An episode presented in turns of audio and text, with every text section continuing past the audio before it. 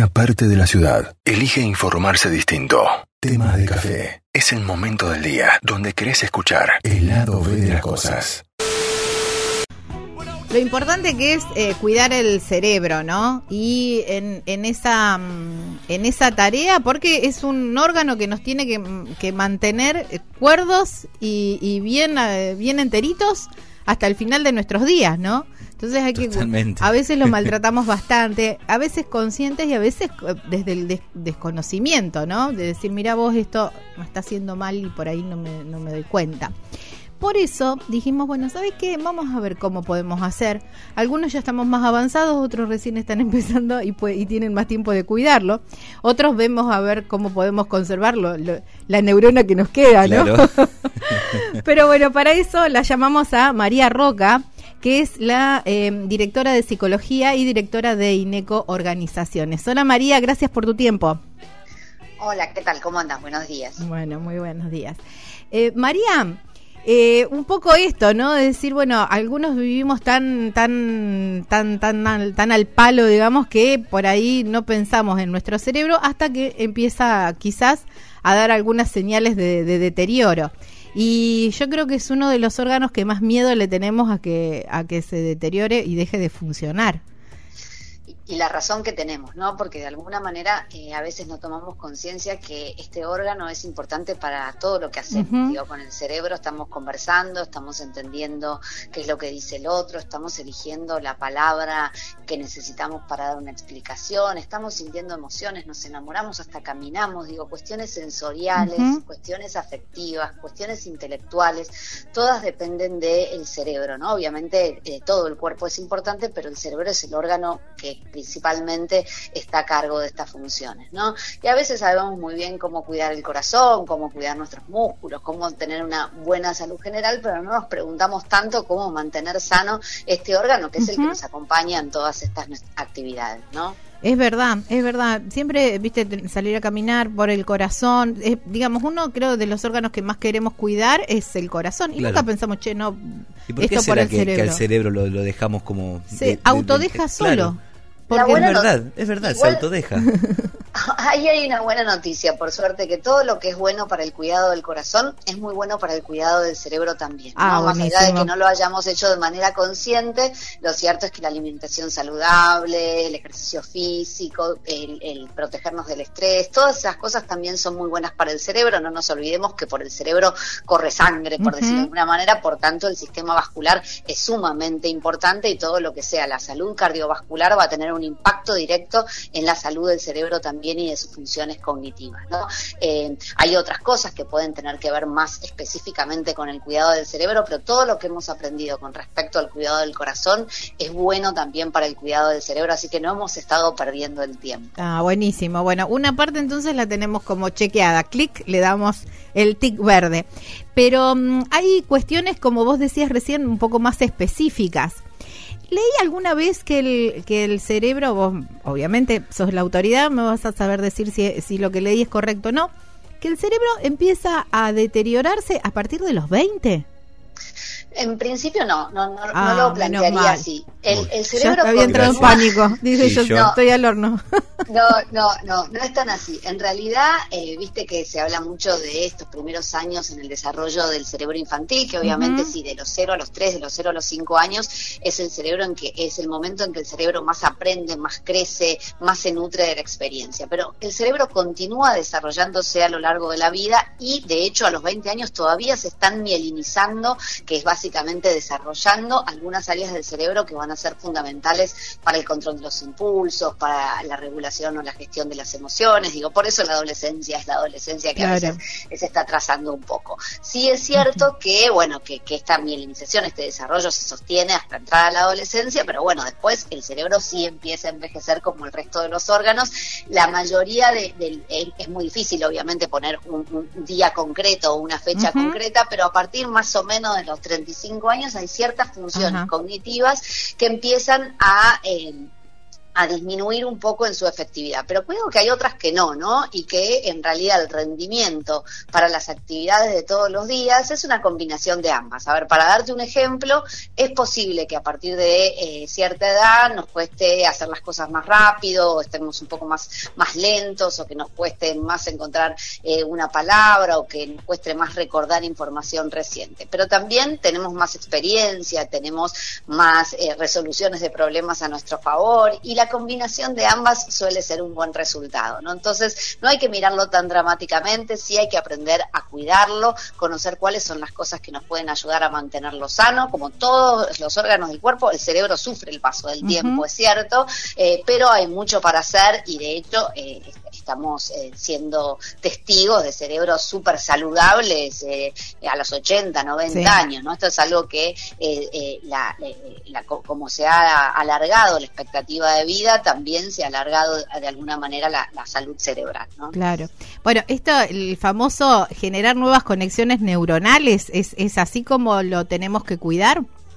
Me encanta tu pregunta porque, bueno, dijimos como que hay algunas cosas que son importantes para el corazón y el cerebro, que le hacemos el check, que son el ejercicio físico, la alimentación saludable, etcétera, eh, pero el, aquello que es más específico del cerebro tiene que ver con su uso, ¿no? Eh, la ciencia usa un eslogan, por decirlo de alguna manera, para transmitir esto, que es úsalo o piérdelo, ¿no?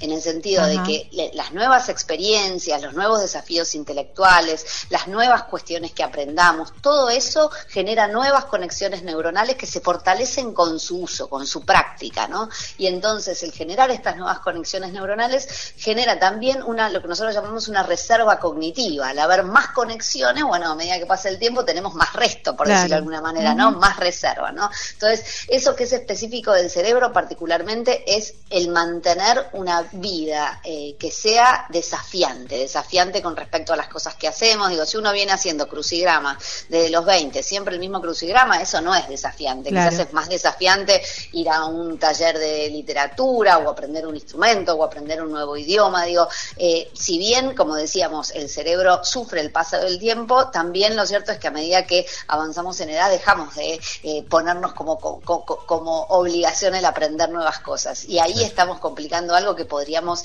usar a nuestro favor, ¿no? Mantenernos siempre curiosos, siempre aprendiendo nuevas actividades y con nuevos desafíos intelectuales, ¿no?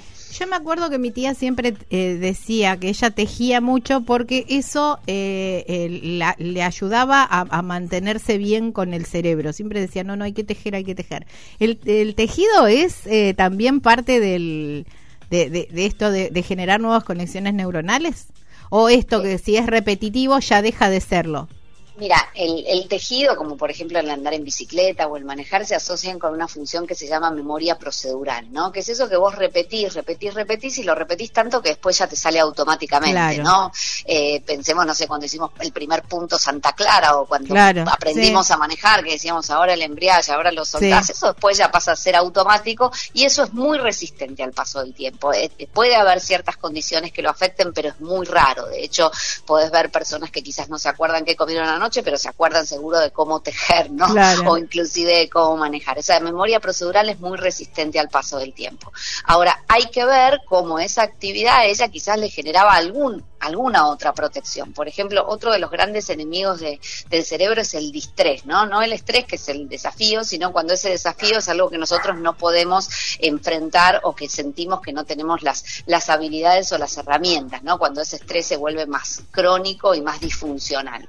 Y entonces muchos se encuentran en actividades más procedurales como el tejido, etcétera, bueno, cierto, eh, eh, cierta actividad positiva que funciona como si fuera un escudo con respecto al estrés, ¿no? Puede ser que tenga que ver con, con eso específicamente. Pero la recomendación con respecto a actividad intelectual es al revés, algo que cueste un poco, que no sea tan fácil. Si es tan fácil, ya el cerebro lo hace solo, ¿no? Entonces quizás aprender a tejer a esta edad, yo que no lo hago para nada bien, o aprender de vuelta, o escuchar un tipo de música diferente, o hacer ah, un viaje, o conocer.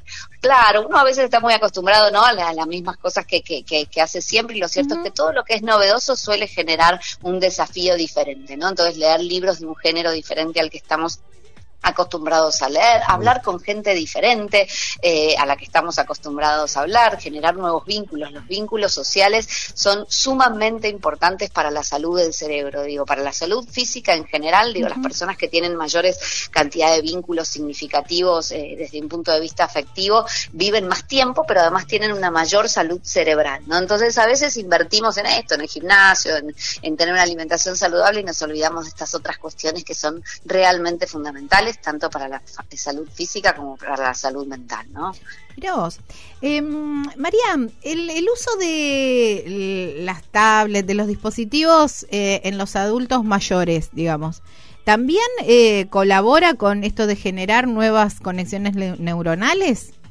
Bueno, de las tecnologías se ha dicho mucho, ¿no? Se las ha demonizado por un lado y por otro lado eh, nos hacemos esta pregunta. Hoy en día lo cierto es que las nuevas tecnologías, las tablets, etcétera, eh, son una forma de comunicación y, ni hablar lo que lo fueron en el aislamiento social preventivo obligatorio, ¿no? Pero digo, definitivamente el aprender algo nuevo ya de por sí es positivo para el cerebro y en este caso además en los adultos mayores estarían aprendiendo o integrándose a una forma de comunicación que hoy es la forma de una de las formas de comunicación más importantes, ¿no? Así que sin duda yo considero que el entrenamiento en nuevas tecnologías en adultos eh, mayores o, en aquellos que estamos menos acostumbrados, digo, también es sumamente importante para mantener estos vínculos y a la vez para aprender a hacer cosas nuevas y evitar ese aislamiento que muchas veces sucede cuando el mundo cambió demasiado y nuestro cerebro no pudo cambiar tan es rápido. Que, claro, es que pasa eso, que el, cerebro va más lento que la tecnología o el mundo en general.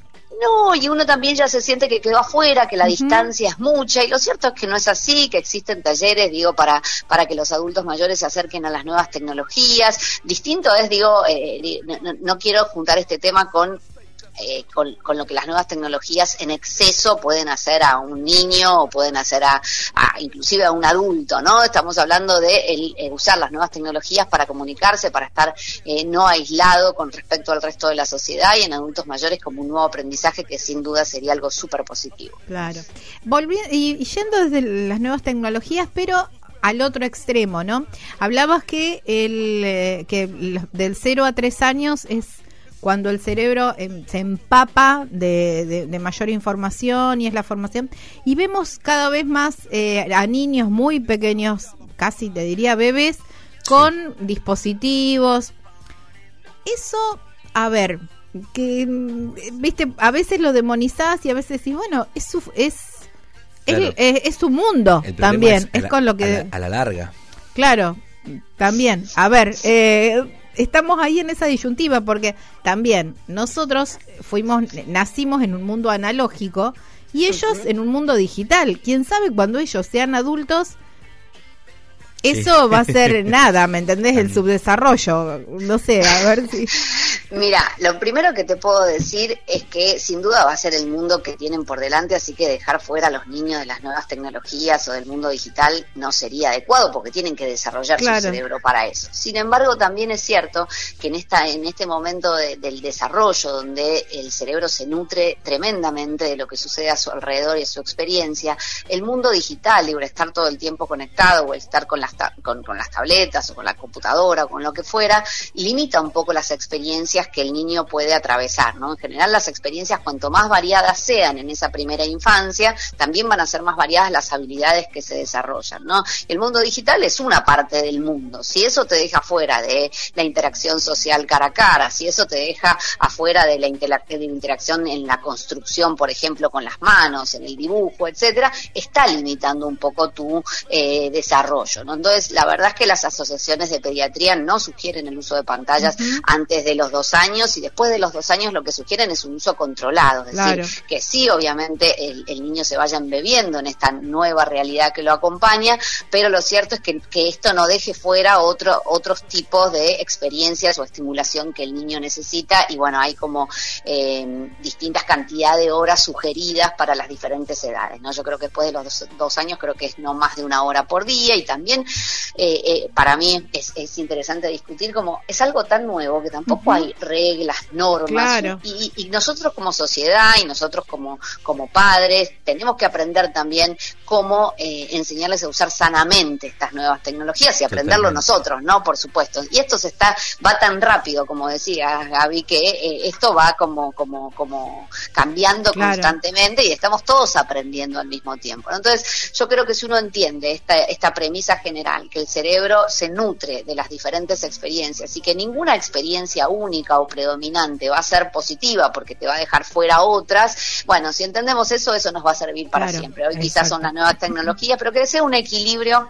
de diferentes cuestiones que nos permitan tener una experiencia diversa y variada y que no dejen de desarrollarse otras funciones que son muy importantes también para el mundo que se viene. ¿no? Exactamente. Bueno, a ver, resumiendo y a ver si, eh, si, si entendimos, María. A- aplicar todo lo que usamos para cuidar nuestro corazón y el, el cuerpo en general, la buena alimentación, eh, no tener sobrepeso, caminar, eh, bueno, no tomar alcohol, todo eso aplica para el cerebro.